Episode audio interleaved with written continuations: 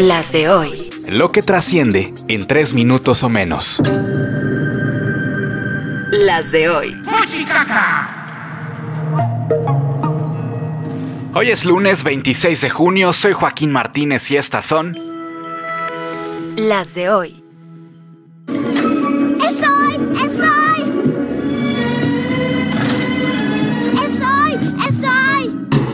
Hoy se dará respuesta formal de la oposición a Morena para encontrar al candidato o candidata que haga frente a su corcholata en la elección presidencial. Lo que ya se sabe es que PAN, PRI y PRD acordaron convocar a los aspirantes con varios filtros. Primero, deben juntar y acreditar 150 mil firmas de apoyo. Luego, habrá encuestas para sacar los tres nombres más populares. Y esos irán a una fase final con otra encuesta y unas elecciones primarias al puro estilo gringo. De ese proceso saldrá el candidato opositor. ¿Y de qué quieres tu nieve?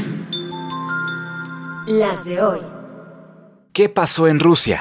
Pues que al presidente Vladimir Putin le andaban metiendo autogol. La guerra en Ucrania no ha salido como pensaban, ya se hizo larga, ya se hizo una guerra de desgaste y las fricciones al interno no se han hecho esperar. En este caso con un numeroso y poderoso grupo paramilitar de mercenarios al servicio del Kremlin, el grupo Wagner, que desde hace semanas se ha quejado por falta de apoyo en municiones, pero la gota que derramó el vaso fue un supuesto ataque a uno de sus campamentos por parte del ejército ruso, motivo que les hizo retroceder hacia Moscú con la amenaza de un golpe de Estado. Eso no pasó. Al final hubo negociaciones que apagaron el fuego, pero del fuego quedan cenizas. Cenizas que a los ojos del mundo muestran la debilidad y la falta de estrategia del presidente de Rusia.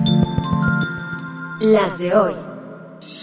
Este 26 de junio es Día Internacional de la Lucha contra el Tráfico de Drogas, Día Internacional de Apoyo a las Víctimas de Tortura, Día Mundial de la Refrigeración para que queden bien frías y también un día como hoy de 1997 dio inicio una leyenda con la publicación del libro de Harry Potter y la Piedra Filosofal, una historia de la hoy polémica, funada pero multimillonaria J.K. Rowling.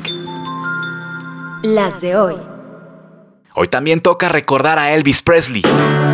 Por dos razones. Primero porque pusieron a la venta una Biblia que le perteneció y que está firmada por él, al módico precio de 95 mil dólares. Y segundo porque también fue un 26 de junio de 1977 cuando el rey del rock dio su último concierto.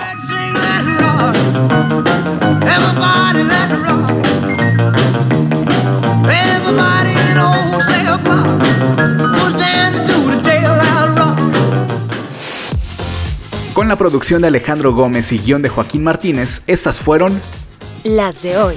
Síguenos en redes sociales.